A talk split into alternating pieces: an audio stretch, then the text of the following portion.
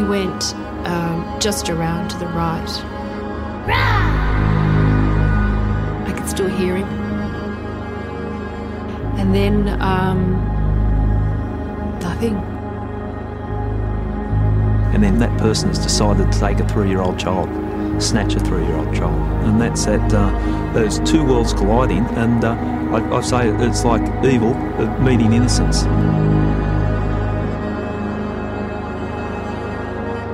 Bill Spenning. I wish to state that I have had no involvement whatsoever in the disappearance of William Tyrrell. Get away with that bloody thing, mate. I don't need your rubbish. Killings are among the most difficult cases to solve. You want it smashed? You want it smashed? Tony Jones, you want it? Don't you touch Yeah, hi, my son is just three and a half.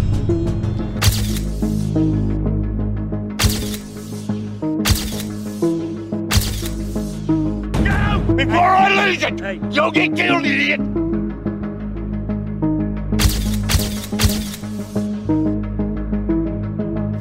ne sortirez pas indemne de cette affaire.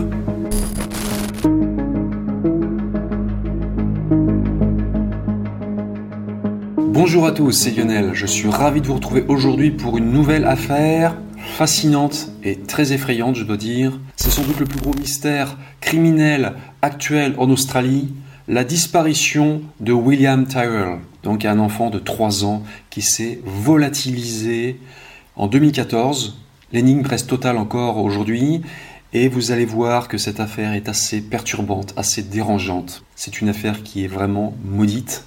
C'est l'une des plus euh, sordides que j'ai étudiées. C'est une affaire qui est complètement inconnue en France, absolument inédite. Personne n'en a parlé à l'heure actuelle, et encore moins dans les grands médias. Ça viendra peut-être dans quelques temps, voilà. euh, Mais bon, vous aurez découvert cette affaire chez moi. Donc voilà, je vais essayer de vous présenter au maximum des dossiers qui sont euh, inconnus en France. Et vous allez voir que ce dossier est vraiment passionnant de bout en bout. Donc c'est parti pour la présentation des faits. On va partir loin d'ici. On va partir en Australie. Plus particulièrement en Nouvelle-Galles du Sud, sur la côte est de l'Australie, vers une petite ville rurale nommée Kendall. On va remonter en 2014 et je vais vous présenter William Tyrrell.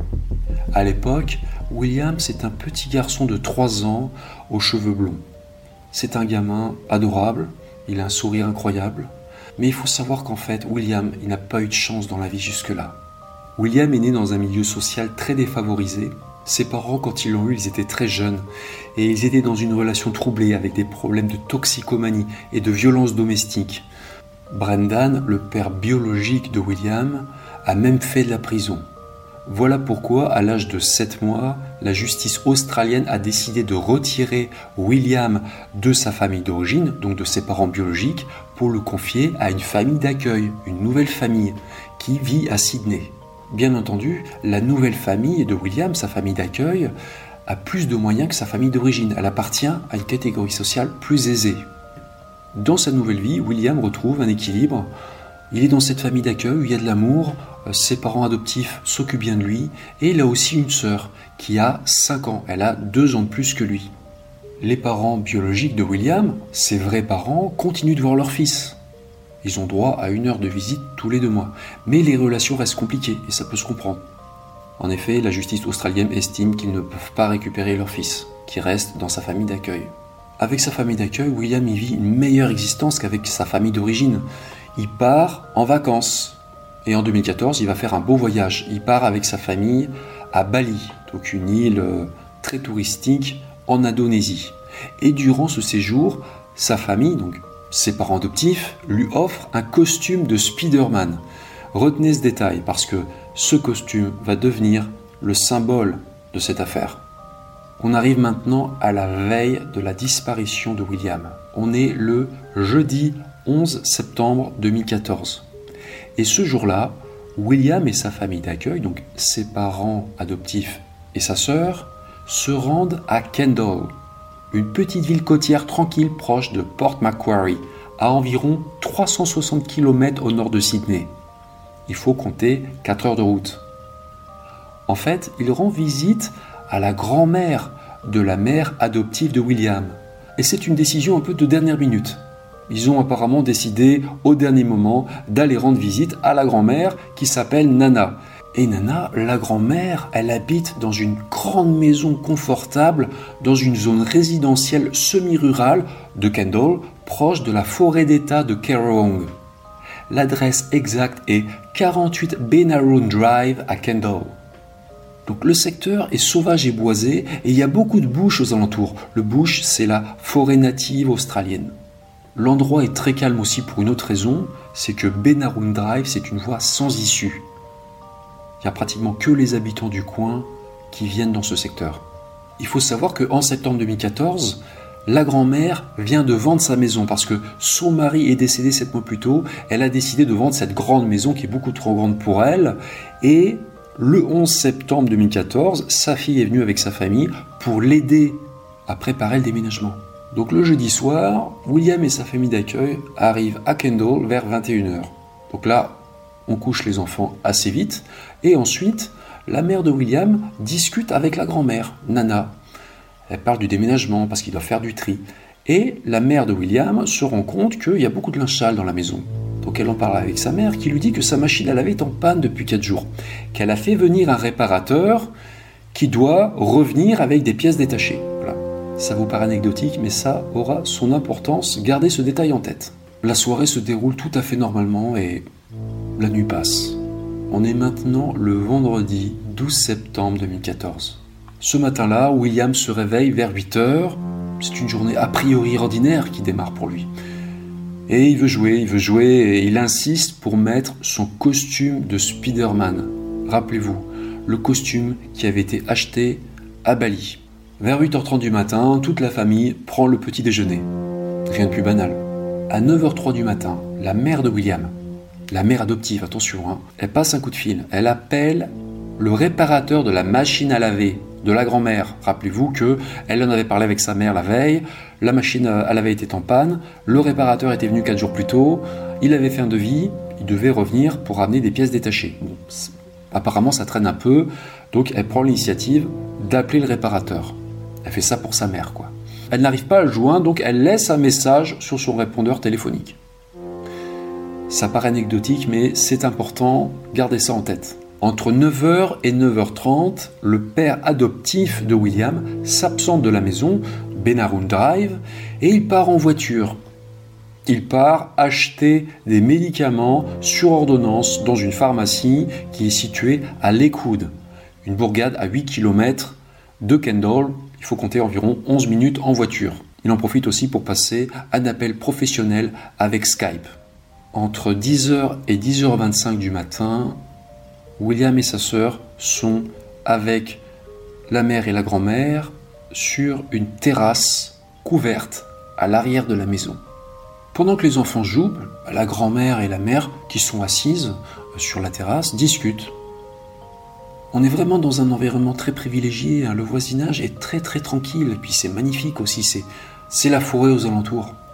Rien d'anormal n'est à signaler. Donc là, à cet instant précis, William il est habillé dans son costume de Spider-Man et joue sur la terrasse en compagnie euh, de sa sœur et des adultes. Vous voyez des photos qui ont été prises à cet instant-là. William y joue à un jeu particulier qu'il a surnommé Daddy Tiger, Papa Tigre, qui consiste tout simplement à imiter le rugissement d'un tigre. William joue à Daddy Tiger et il joue aussi à cache-cache avec sa petite sœur, sur la terrasse. Et puis à un moment, ils s'éloignent un peu, ils vont dans le jardin sa mère et la grand-mère continuent de discuter tranquille et elles entendent, elles entendent William en train de faire. À un moment donné, William court un petit peu dans l'herbe et il tourne à l'angle de la maison. Donc il sort du champ de vision des adultes. Mais sa mère l'entend toujours en train de jouer. Elle entend toujours. À un moment donné, donc la mère euh, rentre un instant dans la maison pour chercher une tasse de thé. Et quand elle ressort, quelques instants plus tard, elle s'étonne de ne plus entendre son fils. Les rugissements ont cessé. L'instinct maternel l'incite à aller voir où est son fils. Donc, elle sort de la terrasse, elle marche dans l'herbe, elle tourne à l'angle de la maison, et là, euh, l'endroit est désert. Il y a la pelouse, là, la pelouse est vide. Autour d'elle, il n'y a que les arbres. Et elle va dire que il règne un silence très bizarre. Elle n'entend ni oiseaux, ni le vent dans les arbres, aucune voiture, et encore moins son fils. William s'est volatilisé. Et ça s'est fait en quelques secondes. Donc très angoissée, la mère de William commence à chercher, elle appelle la grand-mère, Nana, elle lui dit Tata, est-ce que tu as vu William? Bien entendu, elle n'en sait pas plus que sa fille. Donc, les adultes commencent à chercher l'enfant. Ils le cherchent partout sur la propriété. C'est une grande propriété. Hein. Vous, vous, voyez les photos. Hein. La demeure, elle est entourée de nombreux arbres et de buissons. Et il y a aussi même du bush sur le terrain. C'est pas des petits jardins à l'européenne, c'est vraiment des très très grandes propriétés. Hein. Donc la mère de William vérifie l'allée du garage et aussi à l'intérieur de la maison, évidemment. Très très grande maison. Malheureusement, Tyrell est introuvable. Il s'est volatilisé vraiment en l'espace de quelques secondes. Et les adultes n'ont rien entendu. Peu de temps après, le père adoptif de William revient de ses courses. Il avait passé aussi des coups de fil professionnels. On l'informe des faits et lui aussi tout de suite, mais il s'inquiète énormément et il alerte les voisins. Il semblerait que les voisins habitant au 52 Benarun Drive, c'est une autre maison là, étaient absents. Mais bon, autrement, apparemment, tout le monde est là et tout le monde aide dans le voisinage les parents de Tyrell. Tout le monde cherche l'enfant, mais malheureusement, euh, il n'est nulle part. À 10h56, environ une demi-heure après avoir vu Tyrell pour la dernière fois, sa mère appelle le triple zéro, le numéro des urgences en Australie, pour signaler sa disparition.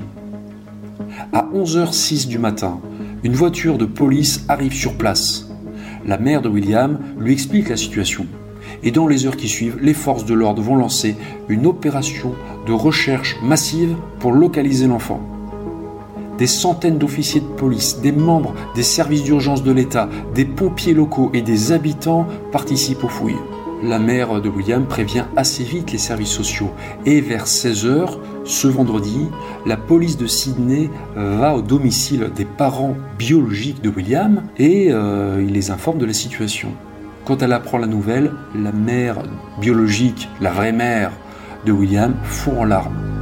Les parents biologiques de William sont très en colère contre l'administration australienne parce qu'ils estiment qu'elle n'a pas protégé leur fils. Bien entendu, les policiers vont procéder à la fouille de la maison des parents biologiques. Évidemment, ils ont pensé à un éventuel enlèvement parental. Mais disons-le tout de suite clairement, les deux familles, biologiques et d'accueil, sont vraiment traumatisées par la situation et elles n'ont rien à voir avec la disparition. Elles vont être vite blanchies de tout soupçon par la police. Toute la journée du vendredi, les forces de l'ordre ne cessent pas de chercher l'enfant à Kendall. Ils fouillent la maison de la grand-mère, ils vont même faire venir des chiens policiers qui vont trouver l'odeur de l'enfant.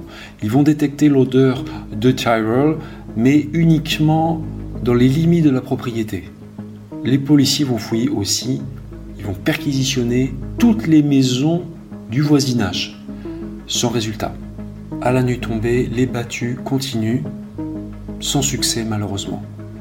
On est maintenant le lendemain, le samedi 13 septembre 2014, et l'opération de recherche relative à William monte encore en puissance. La police révèle que William souffre d'asthme et qu'il faut donc se dépêcher de le retrouver. Donc là, les autorités augmentent la zone de recherche, ils utilisent des hélicoptères, ils vont faire venir des plongeurs qui vont explorer tous les plans d'eau et les cours d'eau euh, des environs, la police peut aussi compter sur le soutien de centaines de volontaires, de bénévoles qui viennent explorer les broussailles autour de la maison de la grand-mère, sur Benarun Drive. Il faut dire que le terrain est assez accidenté et sauvage. La forêt domaniale de Kendall démarre à seulement 60 mètres de la maison de la grand-mère, de l'autre côté de la route. Le dimanche 14 septembre 2014, on n'a toujours pas retrouvé le petit William et les recherches massives se poursuivent. dans la forêt de Kendall et aussi la forêt de Middle Brother, plus au sud. Sachant que William s'est comme envolé, il semble désormais évident pour les enquêteurs que l'enfant ne s'est pas simplement égaré près de chez lui. De toute évidence, il a été pris par quelqu'un.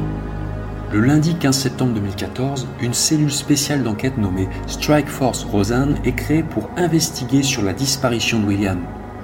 Elle est composée de 14 inspecteurs et analystes expérimentés et spécialisés dans la disparition de jeunes enfants. L'inspecteur en chef Gary Jublin, un flic ayant plus de 20 ans d'expérience dans les homicides, est placé à son commandement. Jublin est connu en Australie pour avoir résolu des affaires criminelles particulièrement difficiles. C'est vraiment un bon. Les membres de la Strike for Rosanne travaillent à temps plein pour résoudre l'affaire.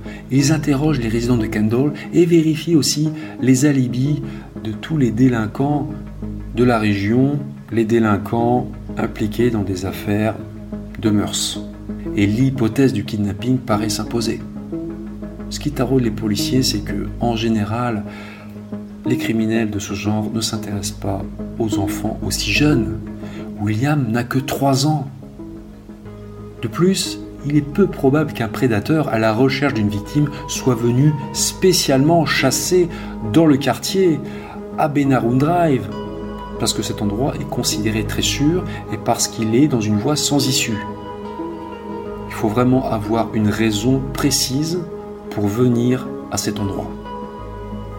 Après avoir observé la configuration des lieux, Gary Jubelin, il est quasiment certain que William, s'il est parti à pied après avoir tourné à l'angle de la maison, il n'est certainement pas remonté vers le haut de la pente, parce qu'en plus là, il y a un épais bush, il y a des arbres à cet endroit.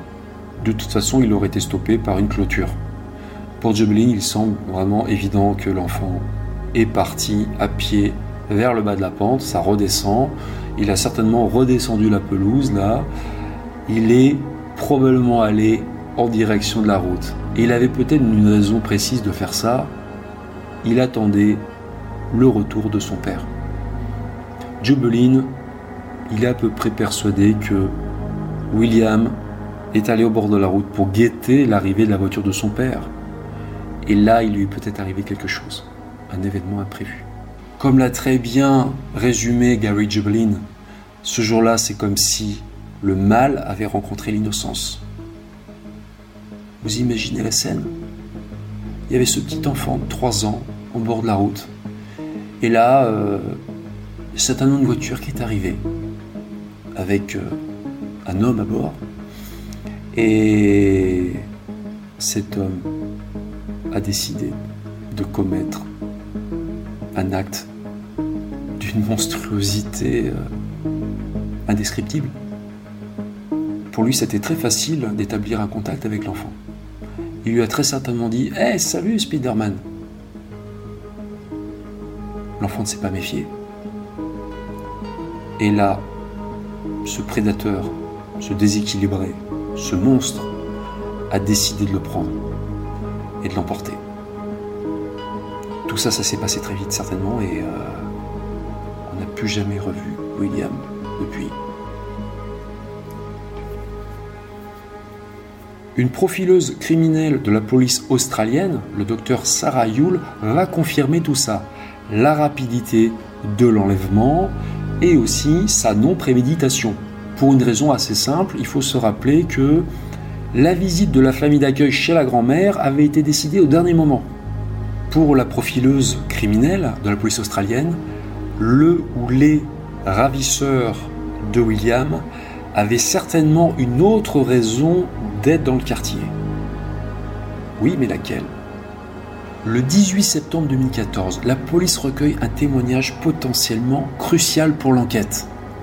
La mère de William s'est souvenue que le jour de la disparition de son fils, deux voitures étaient garées à peu près en face de la maison de la grand-mère sur Benarun Drive. Ces deux voitures étaient un vieux break blanc et une berline de taille moyenne gris argenté. Les vitres étaient baissées et avec du recul, c'est assez étrange parce que, en général, les visiteurs se garent dans les allées des garages ou devant les maisons, pas entre deux propriétés comme ça. la police prend très au sérieux cette piste parce que ces voitures sont inconnues, personne ne sait qui était leur propriétaire et elles n'ont plus jamais été revues par la suite dans le quartier. Le 21 septembre 2014, on est une semaine après la disparition du petit William et la police va réduire les recherches faute de résultats. Dirigée par Gary Jubilin, la Strike Force Rosanne, la cellule spéciale d'enquête, va travailler très très dur sur le dossier de la disparition de William. Les policiers vont mener de nombreuses investigations et ils vont s'intéresser à un certain nombre de personnes d'intérêt. Une personne d'intérêt, c'est un individu auquel la police s'intéresse, mais qui n'est pas encore officiellement qualifié de suspect. C'est juste avant en fait et la frontière est parfois assez mince. L'identité de plusieurs de ces personnes d'intérêt va être révélée dans la presse. Nous allons maintenant passer en revue un certain nombre de ces personnes. Le premier individu qui sera la seule personne d'intérêt officiellement reconnue par la police s'appelle Bill Spedding. Et vous allez comprendre pourquoi. Bill Spedding tient une entreprise de réparation d'appareils électroménagers. C'est le fameux réparateur qui devait revenir arranger la machine à laver de la grand-mère de William. Environ 1h30 avant la disparition de William, la mère de l'enfant avait laissé un message sur son répondeur téléphonique. Et Spedding avait apparemment commandé les pièces, mais il n'était pas encore revenu. Dubling suspecte fortement Bill Spedding, qui subit un interrogatoire de 6 heures. Le 21 janvier 2015, la police perquisitionne les locaux de l'entreprise de Spedding ainsi que sa maison de Bonny Hills, à environ 26 km à l'est de Kendall. Le bush autour du domicile de Spedding sera également fouillé parce qu'un de ses voisins nommé Dean Pollard est absolument sûr d'avoir vu la camionnette de Spedding en train de rouler sur une piste de la forêt de manière suspecte, le lendemain de la disparition de l'enfant. De plus, on aurait trouvé lors d'une perquisition un jouet, un jouet de Spider-Man dans la camionnette de travail de Spedding. Pour se défendre, Spedding a déclaré que ce jouet appartenait certainement à l'un de ses petits-enfants dont il avait la garde avec sa femme Margaret.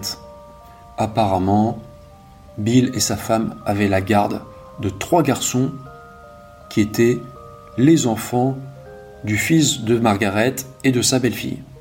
Vu tous ces éléments troublants, la police s'intéresse beaucoup à Bill Spedding, mais toutes les investigations le concernant ne donneront rien, parce que Bill Spedding a un alibi.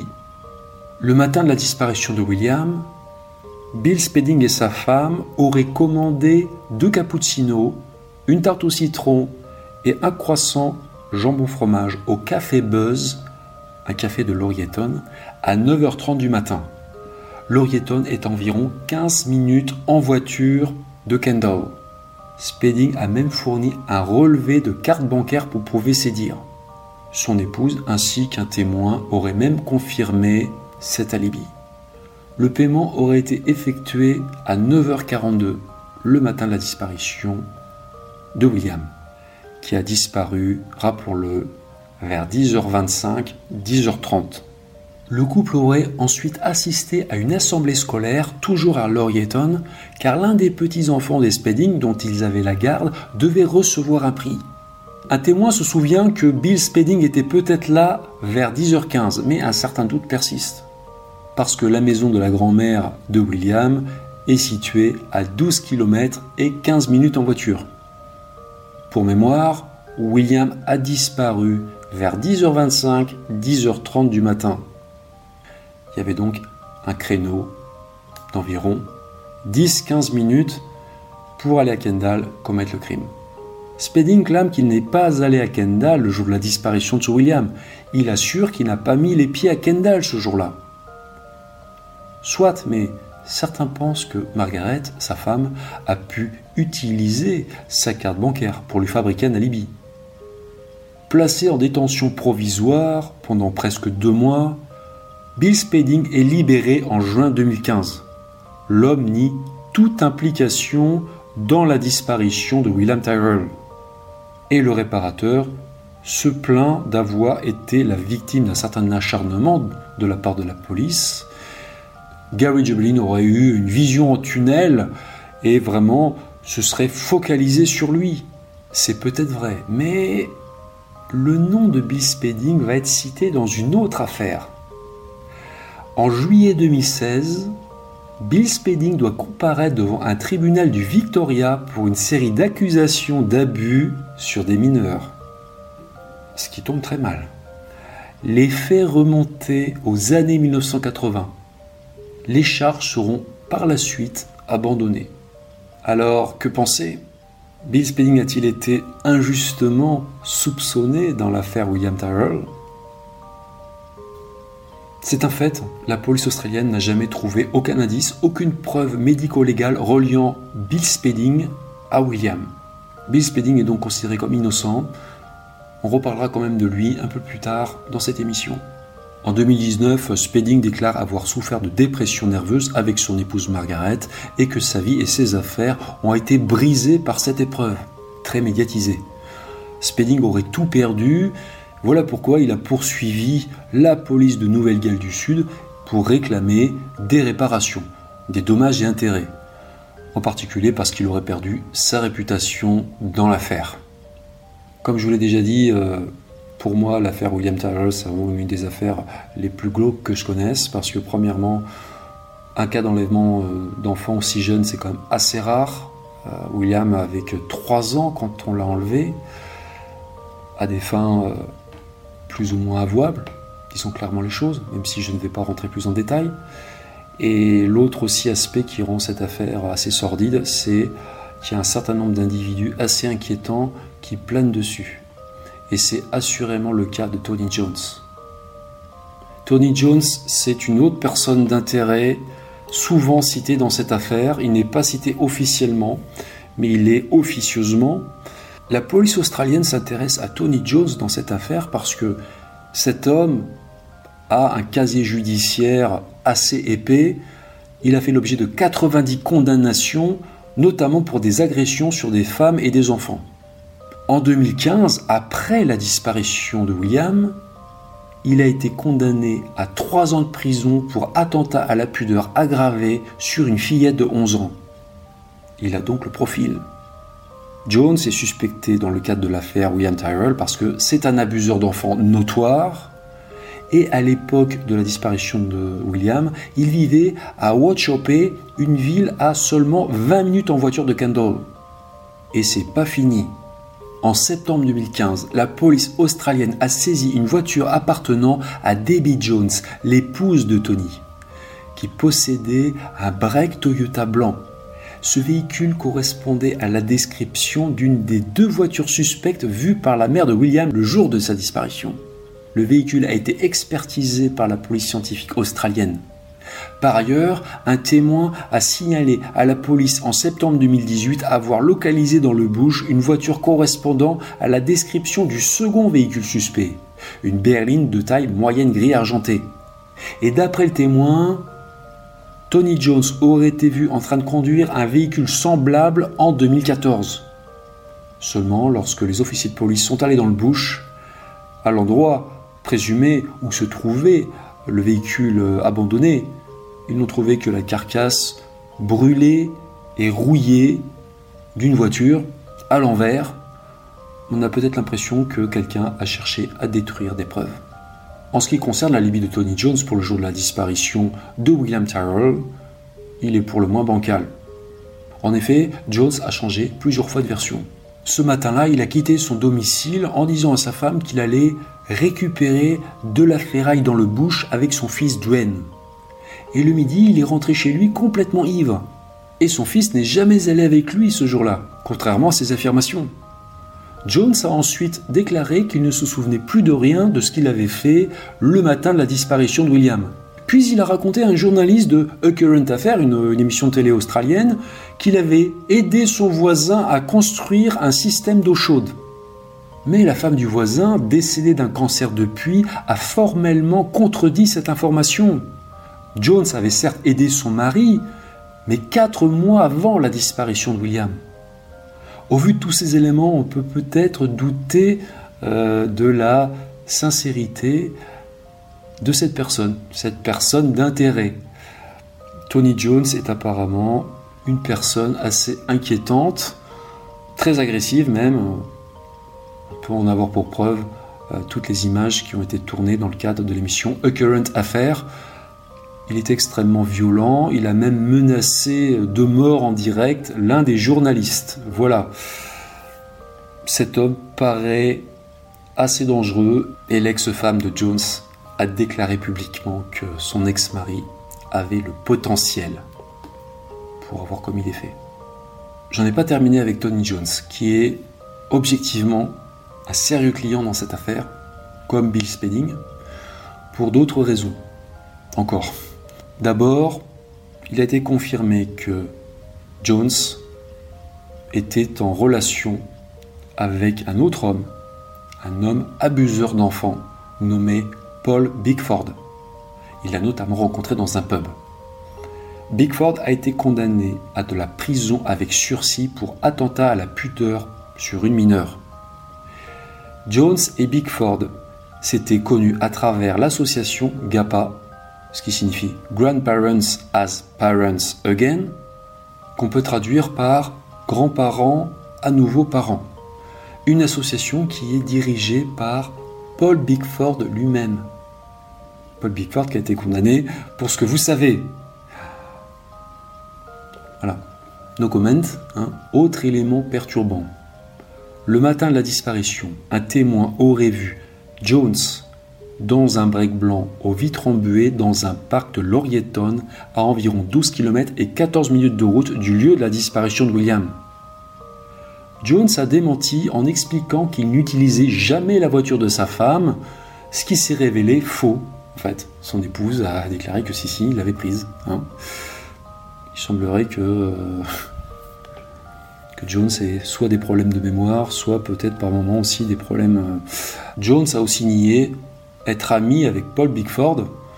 Les deux hommes ont juste dit qu'ils étaient de simples connaissances, même si a priori le contraire a été prouvé. Ils ont évidemment aussi bah, nié toute implication dans la disparition de William. Donc on continue avec Tony Jones. Je ne veux pas tirer sur l'ambulance. Moi je ne fais que citer les informations qui sont parues dans la presse. Je suis couvert, hein. je n'invente rien. Tout ce que je raconte depuis le début est sourcé. Il semblerait qu'une certaine connexion ait été établie entre Tony Jones et William Tyrrell. Je vais vous expliquer. Bon, ça va paraître un peu compliqué, mais vous allez voir. Au fond, c'est assez simple. En février 2018, l'ex-épouse de Jones a fait des révélations fracassantes dans une émission australienne qui s'appelle Current Affair, et elle a indiqué que l'ex-beau-frère de Jones, un certain Johnny, avait pour compagne une femme nommée Kim. Tous les deux vivaient dans l'ouest de Sydney. Et aussi incroyable que cela puisse paraître, Kim était la meilleure amie d'une femme nommée Natalie Collins, qui n'était rien d'autre que la grand-mère biologique de William. Une connexion, un lien a donc été établi entre Tony Jones et l'enfant disparu. Je ne peux pas dire s'il l'a fait, mais je ne peux pas dire qu'il ne l'a pas fait, a déclaré l'ex-femme de Jones. Et l'ex-femme de Jones a aussi donné une autre information, encore une information assez accablante contre son ex-mari. C'est que Tony Jones connaissait Bill Spedding, l'ex-suspect numéro un dans l'affaire, l'ex-personne d'intérêt officiellement reconnue par la police. Apparemment, Jones avait déjà acheté un appareil électroménager à Bill Spedding. Certains observateurs sont donc à deux doigts de dire que peut-être que Jones et Spedding étaient les deux conducteurs des deux véhicules suspects vus par la mère de William le jour de la disparition. Bon, attention, ce n'est qu'une pure hypothèse. Hein. Faut peut-être aussi peut-être se méfier des propos euh, de l'ex-compagne de Tony Jones. Peut-être qu'elle n'est pas tout à fait objective non plus. Il faut toujours se méfier aussi dans ses déclarations des ex. Mais bon, qu'on le veuille ou non, même si Jones est complètement innocent euh, dans la disparition de William Tyrrell, il est indéniable que ce personnage reste quand même extrêmement inquiétant. Donc on a déjà vu deux personnes d'intérêt assez importantes dans cette affaire Mais comme je vous l'ai dit dans l'intro, c'est une affaire qui est vraiment euh, hors du commun.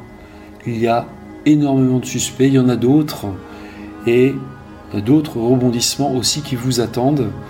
Donc restez jusqu'au bout, vous allez voir, euh, c'est une affaire qui est complètement folle et qui est aussi maudite, j'ai envie de le dire. Vous comprendrez mieux pourquoi à la fin. Je vais vous parler maintenant d'une autre personne qui est souvent citée dans l'affaire William Tyrrell, et cette personne s'appelle Paul Savage. Âgé 74 ans, Paul Savage est l'un des voisins de la grand-mère de William. En 2014, Paul Savage vivait, et il vit encore, quasiment en face de la maison de la grand-mère de William sur Benaroon Drive. La police a enquêté sur Paul Savage et Gary Jubelin s'est intéressé à lui parce que Savage avait un trou dans son alibi le jour de la disparition de William. En effet, Paul Savage avait déclaré avoir cherché William pendant une demi-heure mais n'avait pas pu expliquer où il était pendant les deux heures suivantes. De plus, après avoir soi-disant cherché William, Savage est resté tranquillement chez lui à boire un thé au lieu d'aller rendre compte de ses explorations ou d'aller prendre des nouvelles auprès de la famille. Jubelin estime que Savage n'a vraiment pas été curieux et il juge son comportement irrationnel. Gary Jubelin s'est aussi posé des questions sur Savage parce que l'homme possédait une voiture identique à celle du père adoptif de William. Et Gary Jubelin a théorisé que le petit garçon aurait pu courir vers la voiture de Savage en pensant que c'était celle de son père. Donc Gary Jubelin a suggéré que le voisin aurait pu faire du mal à William, volontairement ou non. Jubelin a avancé l'idée que le voisin aurait peut-être renversé accidentellement William et qu'il aurait ensuite fait disparaître son corps. Même si Savage explique n'avoir joué aucun rôle dans la disparition de William, Gary Jubelin, lui, il estime qu'il a de bonnes raisons d'enquêter sur lui. Jubelin ne croit pas ce que lui dit Savage, il a des doutes sur lui, donc il va faire plusieurs choses. Il va mettre son domicile sur écoute, il va aussi le mettre sous surveillance vidéo et il va tester Savage. Comme il pense qu'il ne lit pas la vérité, il veut tester ses réactions. Il va faire quelque chose d'assez subtil. Il va acheter un costume de Spider-Man ressemblant à celui que portait William au moment de sa disparition, il va le placer près d'un sentier emprunté très souvent par Paul Savage. L'endroit est filmé par une caméra. Et un jour, Paul Savage va être effectivement filmé en train d'observer le costume. Un peu plus tard, lors d'un entretien avec la police, Savage décrit à Jubelin le costume qu'il a vu par terre. Il lui décrit un costume avec une araignée blanche dans le dos. Exactement comme celui que portait William. Mais il y a un petit problème.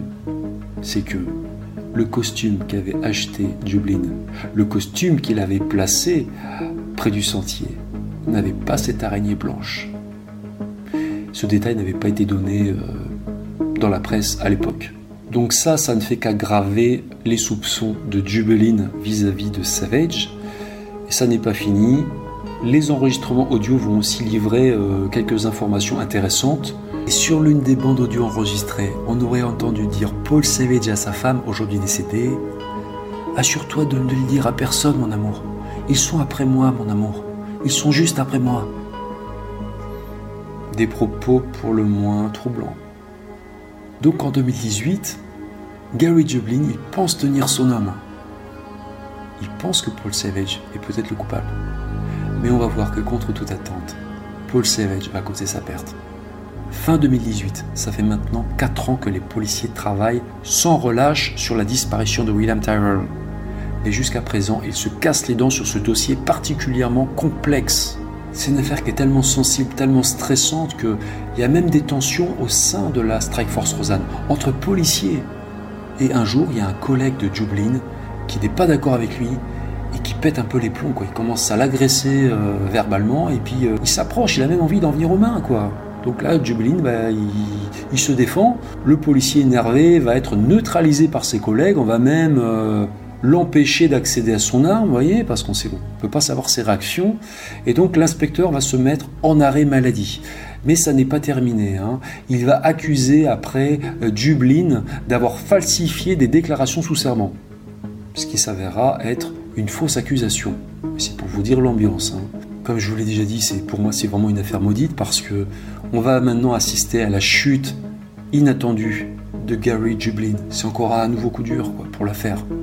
Parce que en mars 2019, Dublin va être démis de ses fonctions dans l'affaire de la disparition de William parce qu'il fait l'objet d'une enquête interne sur des allégations d'inconduite. En effet, l'ancien collègue de Dublin, avec qui il avait failli se battre, l'a dénoncé pour avoir enregistré avec son téléphone portable quatre conversations téléphoniques en 2017 et 2018 avec Paul Savage, le voisin de la grand-mère, l'une des personnes d'intérêt. Dublin, qui fait l'objet d'une enquête interne, reconnaît les faits et avoir aussi été stupide de ne pas savoir que c'était illégal. Mais il estime que qu'il n'a pas commis d'infraction grave. En effet, il disposait de mandats l'autorisant à mettre sur écoute la maison, la voiture et le téléphone de Savage. Mais les appareils d'écoute de la police étaient peu fiables. Le son mauvais, il tombait en panne. Voilà pourquoi Gary Jubelin a utilisé son propre téléphone portable pour enregistrer plusieurs conversations. Il voulait aussi protéger ses arrières, entre guillemets, en enregistrant ces conversations. Voilà, c'était aussi pour éviter qu'on lui accorde des propos qu'il n'avait pas tenus, par exemple. Il a certes fait une petite entrave euh, au règlement, mais bon, il estime qu'il a des responsabilités en tant que- qu'enquêteur de la criminelle vis-à-vis des familles. En d'autres termes, pour Dublin, la fin justifie les moyens. Et ça n'est pas fini. Avant d'agir, il avait demandé l'avis de deux hauts gradés de la police de Nouvelle-Galles du Sud, qui lui avaient assuré qu'il ne risquait rien. Il avait dit Bah non, tu risques rien, vas-y. Dublin considérait donc qu'il était couvert. Il s'est manifestement trompé. Même s'il jure avoir agi pour le bien de l'enquête, pour piéger le coupable d'un crime infâme sur un enfant de 3 ans, Gary Dublin est accusé d'infraction à la loi sur les dispositifs de surveillance.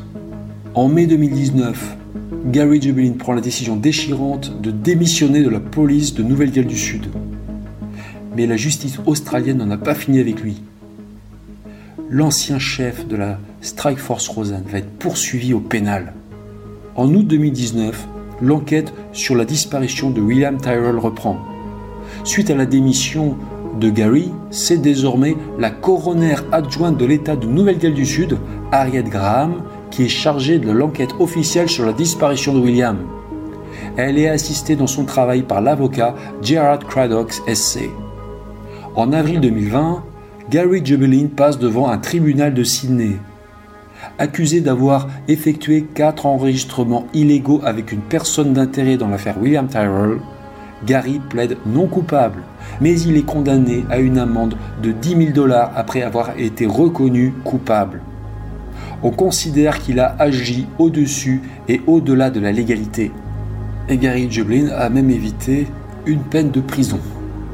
Là, ça aurait été le pour moi. Sa sanction paraît tout de même un peu euh, disproportionnée par rapport aux fautes commises. Des témoins de moralité sont pourtant venus le soutenir à la barre, notamment la mère de William Tyrrell et aussi l'ancien procureur principal de Nouvelle-Galles du Sud qui s'appelle Mark Tedeschi.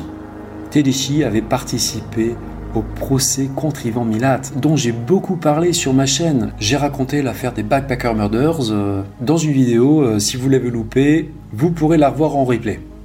Et Tedeschi, une personnalité très importante, très respectée en Australie, a défendu Jubelin. Il a déclaré en parlant de lui Je classerai Gary Jubelin parmi les meilleurs officiers que j'ai rencontrés en termes de professionnalisme, d'attitude, de dévouement et d'intégrité. Et Tedeschi avait même tenté de dissuader Jubelin de démissionner. Mais c'est ce qu'il a décidé de faire, après 34 ans de carrière, complètement dégoûté de la manière dont il avait été traité, quoi. La carrière de Gary Jubelin a été détruite et vraiment il a été humilié quelque part. Moi je vais vous dire, c'est vraiment dégueulasse ce qu'on a fait à Gary Jubelin. Depuis, euh, Gary Jubelin s'est reconverti, il mène une carrière de journaliste criminelle et judiciaire. Je vous l'avais dit, c'est une affaire complètement dingue. Et il y a encore eu des rebondissements par la suite. En mars 2020, coup de théâtre. On apprend dans la presse l'existence d'un nouveau témoin qui va livrer un récit extrêmement troublant. Le témoin s'appelle Ronald Chapman. C'est un habitant de Kendall qui a 80 ans. Chapman réside à 1,3 km de Benaroun Drive, soit environ 3 minutes en voiture. Le jour de la disparition de William, vers 10h45 du matin, Chapman est sorti dans son jardin car il croyait avoir entendu le postier passer pour déposer du courrier dans sa boîte aux lettres. Il a alors vu passer devant chez lui un 4x4 ancien de couleur fauve roulant à grande vitesse. Le véhicule était conduit par une femme. Chapman a été étonné qu'elle roule aussi vite. Elle a presque perdu le contrôle de son véhicule dans le virage. Quand le 4x4 est passé, le témoin a vu un petit garçon blond à l'arrière avec ses mains contre la vitre. Il n'était pas attaché et ne pleurait pas. Et le bambin portait un costume de Superman. Je suis sûr à 100% que c'était William, a déclaré Chapman à la police après l'avoir reconnu au journal télévisé. Dans son souvenir, la conductrice avait le teint clair et portait un chemisier blanc à manches courtes. Les cheveux blonds, elle était âgée de la fin de la vingtaine à la fin de la trentaine. Autre détail peut-être important fourni par Chapman, le témoin, Selon lui, un autre véhicule conduit par un homme serait lui aussi passé très très vite dans la rue quelques secondes après le 4x4 conduit par la femme. Est-ce que les deux véhicules roulaient en convoi ou est-ce que c'est une simple coïncidence? Chapman paraît sûr de lui, mais une enquête de voisinage de la police a révélé que ce matin-là, une mère et ses deux enfants rendaient visite à un habitant de l'autre côté de la route, et que l'un des enfants, un garçon, portait lui aussi un costume de Spider-Man.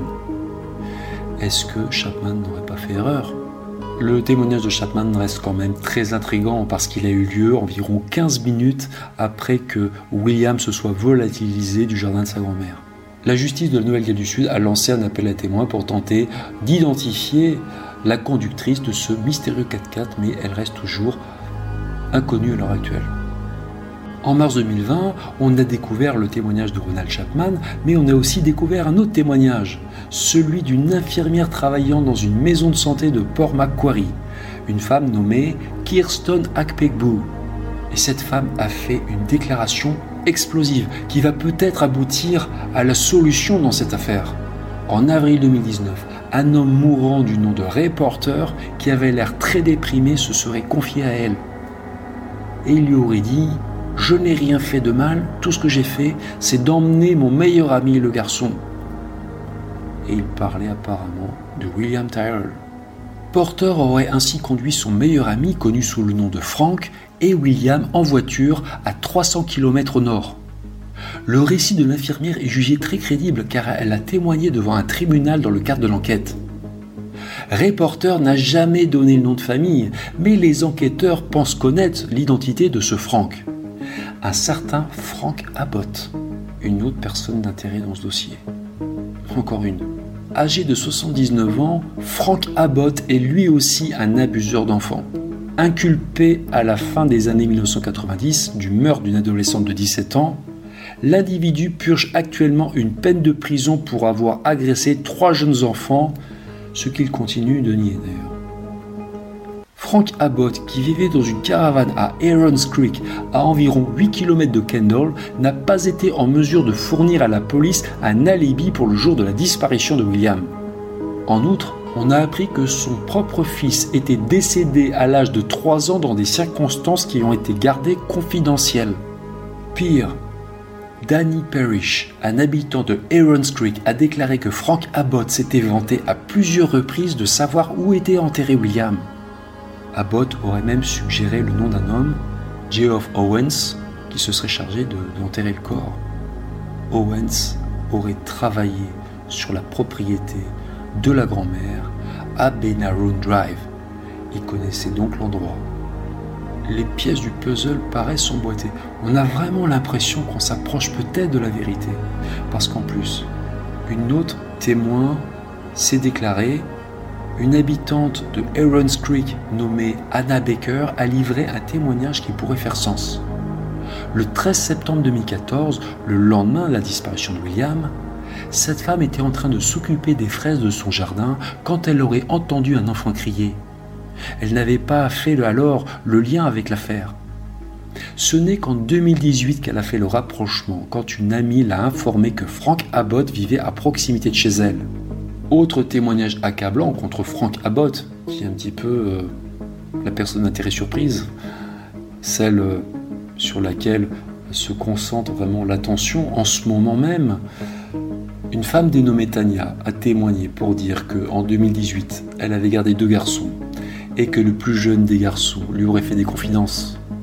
Il lui aurait dit Je sais qui a tué William. Et il a indiqué qu'il s'agissait de Frank Abbott. Et détail horrible, le témoin, l'enfant, aurait précisé que Abbott aurait mis le corps de William dans une valise qu'il aurait ensuite enterré. Les deux témoins, les deux enfants, auraient gardé pendant plusieurs années le silence par peur qu'Abbott ne brise la nuque de leur mère comme il avait menacé de le faire si jamais il parlait. Pour en terminer avec les faits euh, de cette affaire qui est vraiment euh, d'une noirceur totale, je vous dis, hein, pour moi c'est l'une des, plus sordides que je connaisse, qui est vraiment euh, très touchante parce que voilà, c'est un enfant de 3 ans qui en est la victime. Il semblerait que on a découvert une connexion possible entre Frank Abbott et une autre personne d'intérêt dans ce dossier, un certain Tony Jones, dont j'ai déjà longuement parlé. Il a été prouvé que la maison du gendre de Frank Abbott était dans la même rue que celle de Tony Jones à Watchopé. Comme quoi il est possible que tout ce beau monde se connaissait. Voilà. On arrive à la conclusion de cette affaire qui est aussi passionnante que, choquante. Comme je vous disais, la disparition de William Tyrrell, c'est le plus grand mystère criminel actuel en Australie. Bon, ça fait plusieurs années que je m'y intéresse. Je tenais vraiment à vous en parler aujourd'hui parce que je trouve que c'est vraiment un dossier fascinant. La police a effectué un travail de titan. Euh, elle a reçu près de 3000 appels via Crime Stoppers, 3000 appels de témoignages donc.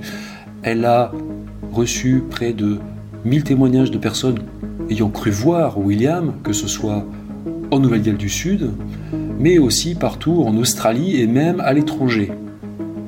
Plus de 11 000 rapports d'enquête ont été rédigés et la police a identifié 690 personnes d'intérêt, rien que pour cette affaire. Je vous ai simplement cité quelques exemples, mais la seule personne d'intérêt officiellement reconnue par la police reste Bill Spedding.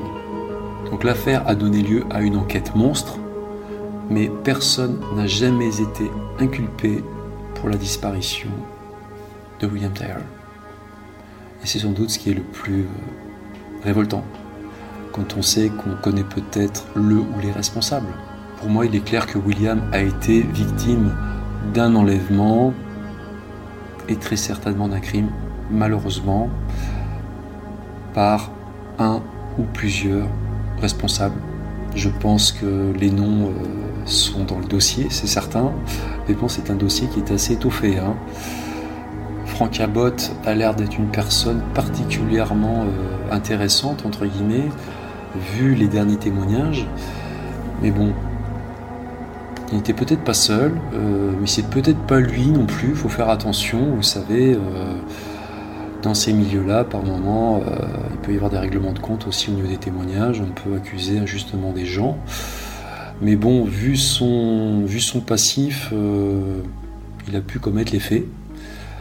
Ou alors, il a pu faire ça en compagnie d'une autre personne, ou alors c'était peut-être d'autres personnes. De toute façon, on voit que le choix, il y a du choix. Hein. Euh, il y a un vivier assez important de, criminels dans la région. Espérons qu'on va réussir à résoudre cette affaire. On est vraiment à deux doigts de l'avoir résolu, hein, apparemment. Et tant mieux, tant mieux. Mais bon, faut rester prudent. Vous savez, euh, en ce qui concerne le témoignage de Ronald Chapman, qui, rappelez-vous, a indiqué avoir vu ou avoir cru voir William à l'arrière d'une voiture conduite par une femme,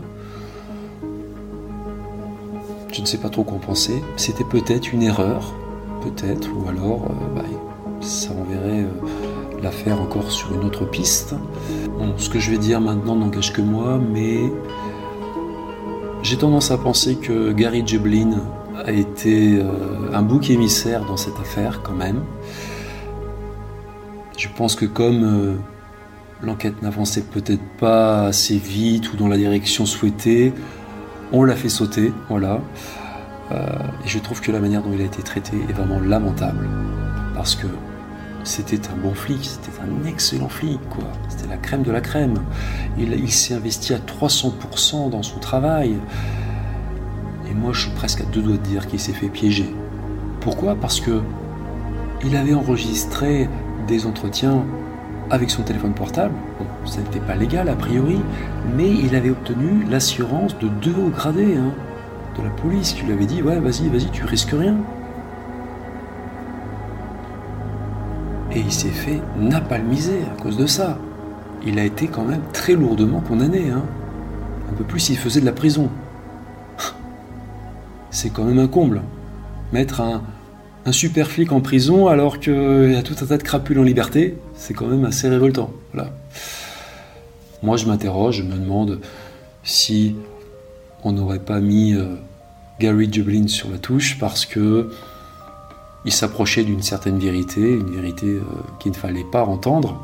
Ce qui est assez étonnant quand même, c'est que euh, vers le début de l'enquête, la police de Nouvelle-Galles du Sud a envisagé que une ou plusieurs personnes appartenant à un réseau aient enlevé le petit William. Et ensuite, dans un deuxième temps, ils ont écarté cette éventualité.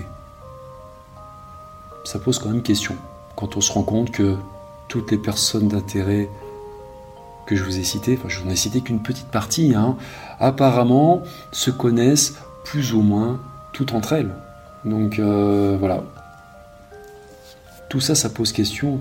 Surtout que je sais que dans le passé, la police de Nouvelle-Galles du Sud a connu des affaires de corruption. Il y a déjà eu des scandales avec cette police. Voilà pourquoi il y a peut-être eu des choses pas très claires. Voilà, je ne creuserai pas plus dans cette direction. Donc selon moi, bah, le petit William malheureusement euh, n'est plus de ce monde, j'en suis quasiment certain. Voilà, cet enfant n'aura vraiment pas eu de chance. Comme je vous ai expliqué, hein, c'est une affaire maudite. Il n'a pas eu de chance dans la vie, du début à la fin. Et euh, voilà, j'espère que qu'il est bien là où il est maintenant. Voilà, sans, rentrer dans des considérations religieuses. Voilà. Euh, j'espère par contre que justice lui sera faite, parce qu'elle n'a toujours pas été faite. Ce kidnapping et très certainement aussi ce meurtre. Et je vous passe encore les détails de, peut-être ce qu'il a subi aussi avant de, perdre la vie malheureusement. Tout ça, ça reste impuni à l'heure actuelle. Voilà. Donc c'est vrai que ça laisse vraiment un goût amer. Euh, c'est révoltant, quoi. C'est révoltant, quoi. C'est révoltant. Pour finir, je vais vous donner une information qui est encore plus effrayante, donnée par Adam Washburn, qui est un avocat de la protection de l'enfance en Nouvelle-Galles du Sud, en Australie il a déclaré qu'à l'époque de la disparition de William, une vingtaine de délinquants connus pour ce genre de fait précis vivaient dans la région de Kendall. C'est une petite commune de 1100 habitants. Et puis en plus, c'est réputé très sûr. Donc vous imaginez ailleurs. Hein. Ils sont en chaque ville, chaque banlieue, les endroits les plus sûrs. Ce sont des monstres, des prédateurs, des harceleurs, et ils vivent parmi nous. C'est ce qu'a déclaré Adam Washburn. Voilà, c'était l'histoire tragique de William Tyrrell, donc qui est sans doute encore une fois l'affaire criminelle la plus mystérieuse en Australie à l'heure actuelle, une affaire non élucidée. J'espère que la vérité éclatera un jour à ses proches, que justice sera faite à cet enfant. Il y a de bonnes raisons de penser qu'on va peut-être y arriver.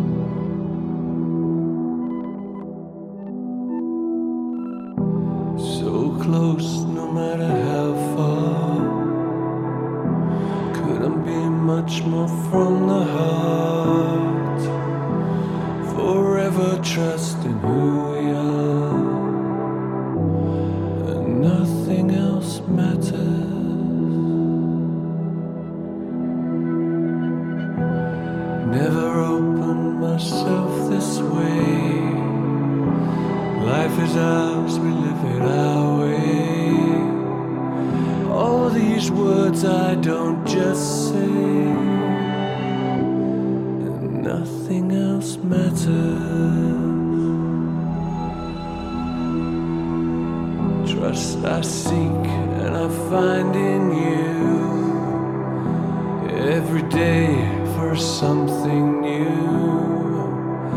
Open mind for a different view, and nothing else matters.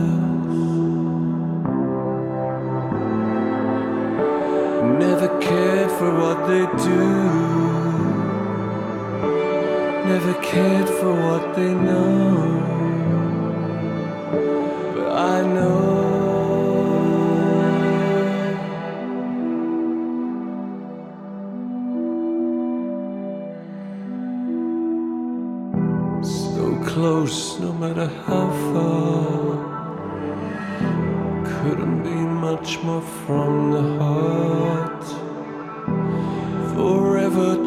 in who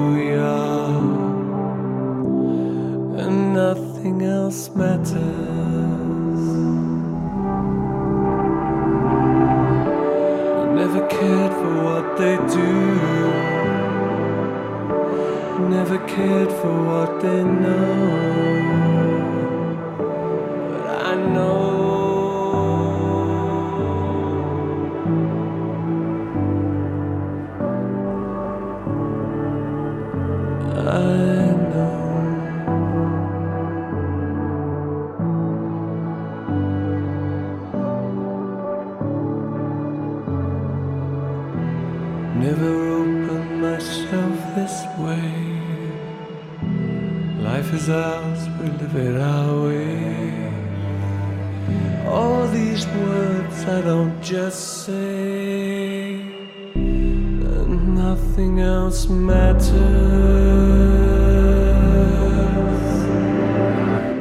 Trust I seek and I find in you every day for something new. Open mind for a different view, and nothing else matters.